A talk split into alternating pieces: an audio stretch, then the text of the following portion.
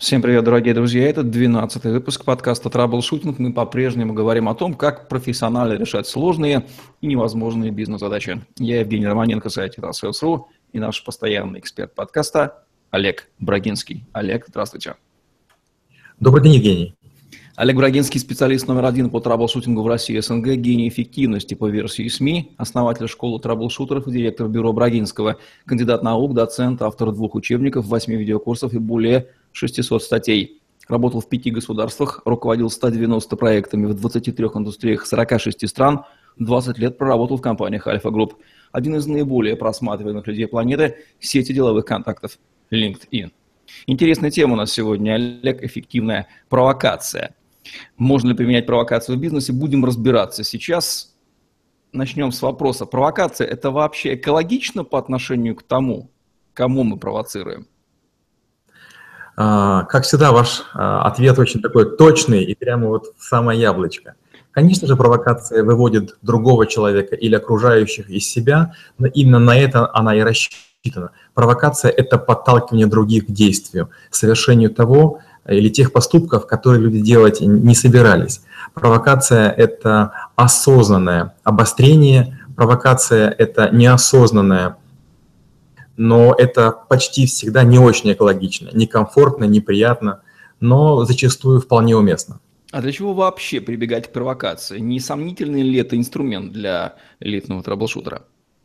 А, в том случае, если мы говорим о провокации абстрактно, с точки зрения морализации, конечно же, провокация – это не очень хорошо. Но представим, вы долго встречаетесь с девушкой, и она вдруг говорит, ну, знаете, или знаешь, вот э, мне там вот такой-то пишет записки, мне еще что-то делает, она вас провоцирует на ревность. Или другой пример, вы находитесь в каком-то помещении, и вам говорят, ну вы же с этим не справитесь, то есть вас берут на слабо. Это тоже вид провокации.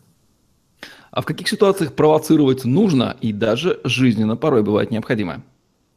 А, в том случае, если человек застрял, вот бывает такая ситуация в бизнесе, в личной жизни, человек в голове бесконечно крутит одни и те же мысли и говорит, если то, то так, если иначе, то вот будет так. И в конце концов у него за длительный период не возникает никаких, эм, никаких новых идей, никаких попыток новых выходов. А в психологии, в лечении разных болезней провокация – это очень такой полезный инструмент. После провокации наступает либо облегчение, либо ухудшение. Но и с тем и другим проще работать. Вот э, такое, знаете, нестабильное поведение, оно всегда опасно. А наличие тренда вверх или вниз – это очень хорошо. А в каких ситуациях стоит избегать провокацию? А, провокация не очень хороший инструмент с тем человеком, с которым у вас длительные отношения. Почему? Потому что провокация, как впрочем, манипуляции, у нас с вами будет и такой подкаст про манипуляции, э, это, как правило, однократное действие. После провокации часто остается неприятный осадок, и повторно вы ее вряд ли сможете применить.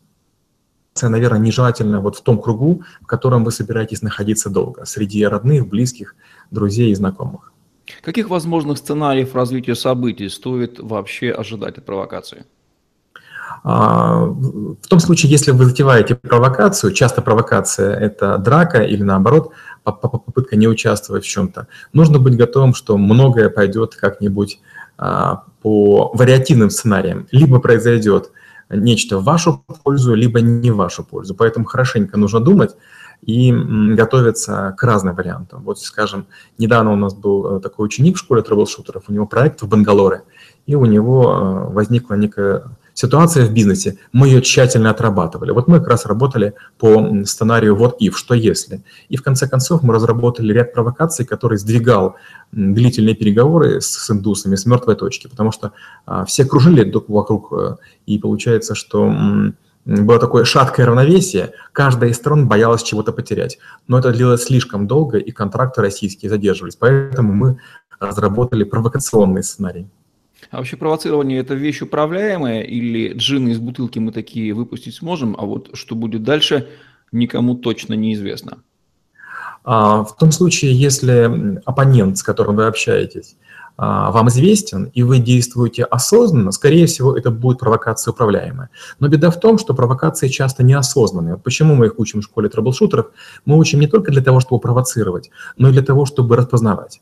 Иногда кто-нибудь скажет какое-нибудь слово, да, вот все вы мужчины такие-то, и кто-нибудь примет близко к сердцу. или вы напишите какое-то сообщение, а человек прочтет не совсем то, что вы ожидали. То есть человек был на взводе, ваше письмо, ваше сообщение, смс а, было маленькой э, такой, знаете, капелькой, которая переполнила чашу терпения.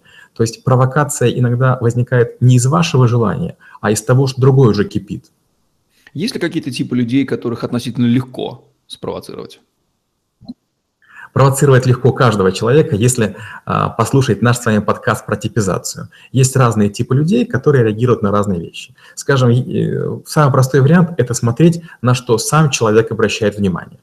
Скажем, если женщина обвешена бижутерией, постоянно ходит на свои кольца, э, на свои браслеты, скорее всего, ее можно провоцировать вот тем, что она там такая, как сорока, как ворона, э, значит, любит все блестящее. Если парень накачался, время от времени там какие-то принимает специальные позы, смотрит на свои бицепсы, скорее всего, этот человек э, доволен своим телом, и его можно провоцировать. А сможешь ли ты сделать то-то? А если человек как-то очень сильно углублен в математику, углублен в себя, для него наверняка будет вызовом и провокацией любая претензия на то, что он не самый умный. Как провокация соотносится с влиянием? Провокация – это одна из недолгосрочных, недоговоренных видов влияния. Влияние – это такое естественное создание обстоятельств, когда человек начинает идти по флажкам, делать то, чего вы хотите. А провокация – это резкий разворот. Вот когда вы ведете большой круизный лайнер, а если вы попробуете рулем вправо или влево шатнуть более чем на полградуса, а, то и команда, и пассажиры это почувствуют. Вот это, по сути, провокация. Всем говорите, вот там ты там не дрова везешь. А вот если вы действовать будете более мягко, менее чем полградуса поворачивать в каждую секунду, это будет влияние. Мало кто заметит, и таким образом корабль можно развернуть на 180 градусов. Медленно, спокойно, технично. Провокация – это резкая смена. Это либо поворот э, полицейский, либо разворот контрабандиста. Знаете, такой вот э, кардинальный. Существуют ли люди, которых очень тяжело спровоцировать? Да. Как правило, а, людей молодых, как правило, людей зацикленных на себе, их спровоцировать легко. Это выражается либо в одежде, либо в поведении, либо в явной демонстрации а, чего-нибудь. Вот, скажем, если человек ест а, только вегетарианскую еду, он об этом часто говорит, поэтому его легко провоцировать на тему, почему что не ешь мясо. Если девушка носит короткую юбку, очень легко провоцировать там, на, на ее поведение. Но э, люди, которые одевают спокойно, сдержанно, которые долго являются руководителями, люди, которые довольны своим местом жизни, довольны достатком, а, взрослые люди, их э, крайне сложно раскачать, их сложно провоцировать. Мало того, как правило, они провокацию сведут к шутке, к такой изящной, что это будет антипровокация, и вы даже можете проиграть. Вот есть один человек, наш визави. Каковы особенности провокации один на один, face-to-face вот в офлайне? Провоцировать один на один э, не очень сложно, особенно если э, вот вы будете тщательно за человеком наблюдать. Первое, это можно попробовать определить уровень его культуры. Если вы говорите бранные слова, он не реагирует, значит, для него это не важно. Попробуйте говорить что-нибудь о том, что он не профессионал. Попробуйте говорить о том, что чего-то не знает, не умеет, не, усп- не сможет или не достигнет. Но вот чего делать не следует, это, наверное, не нужно переходить на личности, не нужно говорить про его тело, не нужно говорить про окружающих или близких. Берем малую группу, до 10 человек. Какие там особенности провокации? Вот с малой группой э, тяжелее всего. Малую группу нужно провоцировать чем-то, что находится за пределами малой группы и вас. То есть можно провоцировать тем, что они не справятся с проектом, можно провоцировать тем, что у них не хватит смелости что-либо сделать. То есть провокацией нужно группу объединять, потому что если малая группа накинется на вас, ну, вам может не хватить выдержки, сил, умения, ловкости, нужных слов и реакции. А вот особенности провоцирования больших групп, например, на публичных выступлениях, каковы? Большую группу очень легко провоцировать. Чем больше группа, тем это проще. Почему? Потому что надо сравнивать, стравливать вот зал э, и аудиторию саму с собой. Какую бы вы фразу ни сказали, есть люди, которые услышат ее по-разному. Одни будут защищать вас, другие будут против. И главное, оставить зал сам с собой, а потом выступить миротворцем. Да, подождите, ребята, я хотел совсем не это сказать. Это, конечно, манипуляция, но это один из возможных сценариев. Один из любимых видов, вами любимых видов провокации – это провокация в интернете те самые тролли и все прочие товарищи. Каковы там особенности схватки с этими всеми троллями? Опять же, в зависимости от того, это в контенте или это в комментариях. Понимаете разницу, да? А, если мы говорим про контент, это, как правило, очень осознанный поступок. Человек, который первый начинает пост, он называет, э, э, э, разжигает так flame, flame по-английски пламя, или провоцирует холивар. Холивар – это священная война. Это, как правило, осознанное действие, и тут очень важно понимать, это работает профи или одиночка. Есть серьезные группы троллей – которые э, работают на единую цель, и вот они способны спровоцировать, обсмеять или выставить дураком кого угодно. Поэтому первая задача – это понять, тот, кто выложил пост, стал источником э, вот разжигания какого-то раздора или провокации, это человек наивный или человек, который действует профессионально.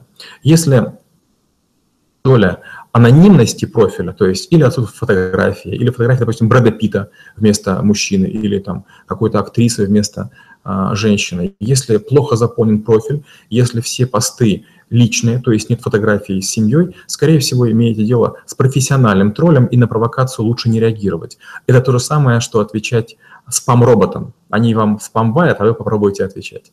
В том случае, если есть личные фотографии, если человека поздравляют с днем рождения в, в его ленте, в его профиле, тут, конечно, надо хорошенечко подумать. Первое, нужно подумать, что было целью провокации. Многие ввязываются в флейм, многие ввязываются в троллинг, а, забывая, что не обязательно к ним это было направлено. Когда мы имеем дело с комментариями, особенно с комментариями, в которых написано конкретно «Эй, Вася, смотри сюда», вот тут уже сложнее. Ну, во-первых, часто люди это делают ненамеренно. Поэтому что я советую, это первое, написать им личное письмо. Вы точно хотите продолжать? Ну, может, погорячились, может быть, не стоит это делать. Но, с другой стороны, вот такая провокация в комментариях – это замечательная вещь для того, чтобы ее отыграть. Помните, мы с вами тоже познакомились во время там, провокации а, а, одной безымянной особы, которая э, начала некий флейм. Это была прекрасная возможность для меня написать каждому участнику этой беседы а, личное письмо с аргументами, почему она не права. И таким образом я получил очень много друзей. Есть такое понятие «начинаешь войну, будь уверен в победе». Если кого-то провоцируешь, оставь себе время, оставь себе силы, оставь себе терпение для того, чтобы это продолжить. Каковы особенности в целом офлайн провокации и онлайн провокации? Что там в них схожего, а что принципиально различается? Или какие-то ограничения? Ну, первое – это среда. Если вы имеете дело в офлайне, важно понимать, вы один на один, вы через стекло или на, на, на расстоянии вытянутой руки, насколько у человека налиты э, глаза, пытается ли он сжать кулаки, наклонен ли его корпус вперед, то есть возможно ли физическая атака, такое бывает. Второе – это наличие среды. Если вы один, а, а, он или она с друзьями, если есть явная попытка вас куда-то оттеснить, если вы видите, что там среда явно вам не благоволит, если вы ожидаете осложнений из-за каких-то гендерных или национальных признаков, то лучше спустить на, на тормозах и даже сдаться. То есть бывает провокация тем, что ты сдаешься. Ты вроде бы сильнее, мог бы вступить в бой, в драку, в перепалку, ты говоришь, ладно, ладно, извините, я, наверное, этого делать не буду. Если же мы имеем дело с интернет, то когда перепалки из интернет крайне редко переходят офлайн. Люди или друг друга блокируют, или вяло переписываются, но, как правило, кому-то это надоедает, и, как правило, это очень безобидно. Но, с другой стороны, в офлайне речи чуть более взвешены, слова чуть более осторожны. В онлайне, конечно же, звучит больше гадостей и больше неприятностей. Эффективность провокации, можно ли таким понятием оперировать? Если да, то как ее измерить? Конечно. В том случае, э, если вы кого-то провоцируете, нужно иметь цель. Вот скажем, например, если вам говорит кто-то из родственников, эй, ты оболтус, там, ты ничего не достиг. Это не будет провокацией, в первую очередь потому, что не было цели. А если бы была какая-то конкретная цель, определяется, эффективность провокации определяется тем, достигли ли мы цели. Например, я бы хотел, чтобы мой племянник отжимался. Я его провоцирую таким образом, и теперь он там еже, э, ежесекундно отжимается, потому что э, там, придет время, и мы с ним там сыграем на какую-то игру. То есть провокация эффективно, если достигает того, что вы задумали. Если вы провоцируете и не знаете, зачем вы это сделали, ну, конечно, вы не измерите эффективность. Всегда есть риск, что события пойдут не так, как хочется провоцирующему?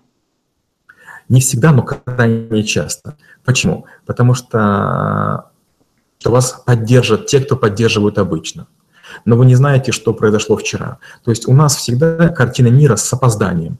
Мы считаем, что вот вчера мы расстались после вечеринки, после э, лекции, после работы, и вот есть некий статус-кво. Но если вы пришли чуть позже, если люди переписывались э, в онлайне или разговаривали в офлайне без вас, ситуация может измениться. То есть вы можете лишиться поддержку, поддержки, или она будет не такой, как бы вы этого хотели. Во-вторых, э, часто бывает, что другие люди готовы а, и имеют простые заготовки. Вот когда мы обсуждаем провокацию в школе трэблшутеров, обычно к нам приходят хоть и известные люди, но они интеллигентные, многие из них кабинетные. И вот любая попытка провокации наезда приводит к тому, что они не знают, что сказать. И мы их учим. Заучите 5-6 простых фраз. Самый простой, самая простая из них «и чё?». Вот там говорят что-нибудь, провоцируют, а вы говорите «и чё?». И вот как бы это, конечно, просто, это примитивно, так лучше не делать, лучше быть более оригинальным, более интеллигентным, но эта провокацию может остановить. Из практики Олега Брагинского примеры неожиданных, эффективных и быстрых результатов, ставших следствием грамотной провокации. Ну, первый, э, первое из того, что вот э, могу привести пример, это интервью в лайфхакере. Э, я со своим шефом поговорил в 11 часов дня о том, что я буду из компании уходить. Он не поверил, он подумал, что, может быть, я ухожу конкурентом. Мы расстались так, не очень довольны друг другом. И э, в, в 4 часа, то есть там, через несколько часов, выходит мое интервью, которое было, получило 330 э, тысяч просмотров и, по-моему, там 25 или что-то около этого тысяч репостов. То есть я пришел, я понял, что я выхожу на рынок, рынку об этом нужно сообщить. Если я просто тихонечко уйду и напишу что-нибудь через неделю, через две, через пять, все подумают, ага, понятно, вышел на рынок, оклемался и ну, ищет себе работу. А я еще, будучи корпоративным солдатом, сделал такой, знаете, всплеск. То есть я показал, что это возможно. Это один из первых примеров. Второй пример другой. Я хотел обратить на себя внимание некой девушки, она стоматолог, и вот э, я написал статью а, «Сделай мне больно стоматолог», где я рассказал о том, что есть всякие хитрости про стоматологов. В результате на меня внимание обратили стоматологи, многие написали мне всякие разные вещи, но самое главное, меня пустили в закрытую группу стоматологов. Я там несколько раз выступил на, на большую конференцию, так я... А, еще один пример, у меня была некая ситуация, когда был некий такой, а, была конкретная ситуация с некой сетью спортзалов. Я тут же, поговорив с ними, спокойно прихожу, сажусь, пишу статью. Она называется «Ужасы спортзалов». Она собирает какие-то невероятные просмотры, гигантское количество репостов. Ну и на утро владелец всех этих вещей, он говорит, понял, остановись. Я даже не собирался продолжать, но он понял, что какая сила, какая мощь, волна поднимается. Он говорит, все, я понял, будем, мири, будем, будем мириться, будем дружить. Правильно будет сказать, что в том числе Олег Брагинский потому и любит писать статьи, в том числе, что это эффективный инструмент для провокации. И да, и нет. А в том случае, если я уже считаюсь экспертом в какой-то области, а таких областей несколько, там провокации писать уже поздно. Провокации может писать новичок, который желает обратить на себя внимание потому что у меня есть такой специальный файл, где я веду название статей, где я еженедельно отслеживаю, сколько было лайков, репостов, ну и другие всякие показатели. И среди прочего у меня есть, насколько эта статья влияет на бренд школы трэблшутеров и бюро Брагинского. Так вот, неизменно провокациям я ставлю минимальный балл. То есть бренд обращает на вас внимание, но роняет но, но роняет ваш бренд. Почему? Потому что вы кажетесь скандальным, вы кажетесь склочным. Для новичков, да, для серьезных, солидных людей это не лучший вариант. Есть ли что-то недопустимое даже для жанра эффективной провокации? Да, безусловно, есть некоторые вещи, которые лучше не трогать. Но они очень близки к теме этикет. Лучше не говорить ничего про здоровье. То есть, если, не дай бог, ты говоришь про здоровье, а человеку может быть серьезные болезни, он это может воспринять очень неадекватно. Второе – это, конечно же, дети. То есть дети – это, ну, плохой вариант, типа там, какой ты отец, такие у тебя дети. Ну, это недопустимо. Третье – это религия. То есть любая попытка спекулировать на тему религии заканчивается всегда плачевно, потому что все стороны в конце концов отказываются от человека, который разжигает эту вражду. Дальше национальность или территориальность – это плохая тема. И э, борьба с иерархией, то есть бороться, провоцировать, скажем, своего шефа или какие-то местные органы власти, ну, это точно не то, чем стоит заниматься. Они сильнее, они мощнее, они задавят, и вы своего не достигнете. Эффективная провокация – это всегда тонко или может хорошо сработать и обычное грубое слово или действие? Это зависит от провокатора. Если провокатор в обычной жизни э, говорит э, бранные слова, то тогда от него 800 или там миллионное бранное слово не прозвучит. А если это невероятный интеллигент, который в жизни кошку не обидел, и он скажет что-нибудь чуть крепче, чем дурак, то тогда это будет провокация. Как понять, что нас провоцирует и эффективно этому противостоять? Вот опять же, в школе трэблшутеров я чему учу? Даже если вам кажется, что вас провоцируют, предпринимайте над собой усилия и считайте, что человек делает это ненамеренно потому что провокатор может попробовать 2-3 попытки по отношению к вам, а потом угомониться, успокоиться и прекратит пытаться вас э, уколоть. Такое часто бывает, особенно на начальном этапе знакомства с каким-то, э, знаете, клиентом-ежиком или каким-нибудь экспертом, который выходит из повиновения. То есть старайтесь до последнего думать, что человек не пытается вас провоцировать. И вот если вы один раз для себя зафиксировали, два, три, четыре, то на пятый раз надо жестоко это пресекать, не провокации, а просто рассказывать схему. Ты сейчас сделал то-то и то-то, я это понимаю так-то, это приведет к тому-то, и тому-то, поэтому мы либо расстаемся, либо ты возьми себя в руки, и мы продолжим разговор сейчас или в другом месте, в другое время. Можно ли спровоцировать Олега Брагинского? Если да, то в какой ситуации и как он будет реагировать? А, да, меня можно спровоцировать. Я много раз давал себе а, установки чего-то не делать, но вот даже недавно я был в костюме тройки, мне в очередной раз сказали, чтобы я отжался. И каждый раз, когда я отжимаюсь, там вот эти вот пресловутые сто раз, у меня что-то случается. И я вот а, там, в очередной раз там слегка испортился одежда, у меня там на груди рубашка треснула, потому что там я очень быстро пытался отжаться, чтобы удивить аудиторию. То есть это возможно. Но с другой стороны, если вы заранее готовитесь к тому, что вас провоцировать будет нельзя – провоцируют. Если у вас внутри спокойно, если у вас пульс нормальный, если вы не волнуетесь. В том случае, если вы в себе не уверены, в том случае, если рядом находятся люди, для которых важно, чтобы вы в споре победили, скорее всего, вы неосознанно, неохотно, но пойдете на провокацию и будете идти на поводу. Главное осознавать это и понимать границы, рамки, и время от времени себя переспрашивать, а может, пора прекратить это дело? У меня закончились вопросы. Есть ли что-то, что нужно добавить к вышесказанному? Все было прекрасно все равно вопрос не, не отпускает меня. Вы разве не можете себе запретить не отжиматься больше в костюме тройки? вот просто так. Иначе же будут пользоваться этим. Я уже сделал это три раза. Я один раз испортил туфли, один раз я испортил брюки, один раз я испортил рубашку. Но, видимо, осталось испортить жилетку и пиджак, и я успокоюсь. Будем. Не хотелось бы, но если на то судьба, вот на такой вот шуточной ноте, да, спасибо. Будем завершать наш сегодняшний выпуск. Это был подкаст Trouble Shooting, где мы говорим о том, как профессионально решать сложные и почти невозможные бизнес-задачи. С вами были Олег Брагинский и Евгений Романенко. Ставьте лайк, задавайте вопросы в комментариях, подписывайтесь на мой YouTube-канал, слушайте нас в poster.fm, следите за ежедневными обновлениями на сайте tetrasales.ru, находите в интернете материалы по хэштегу tetrasales. На сегодня все. Всем отличного дня. Оставайтесь с нами, не поддавайтесь провокациям. Всем пока. Спасибо и до скорой встречи.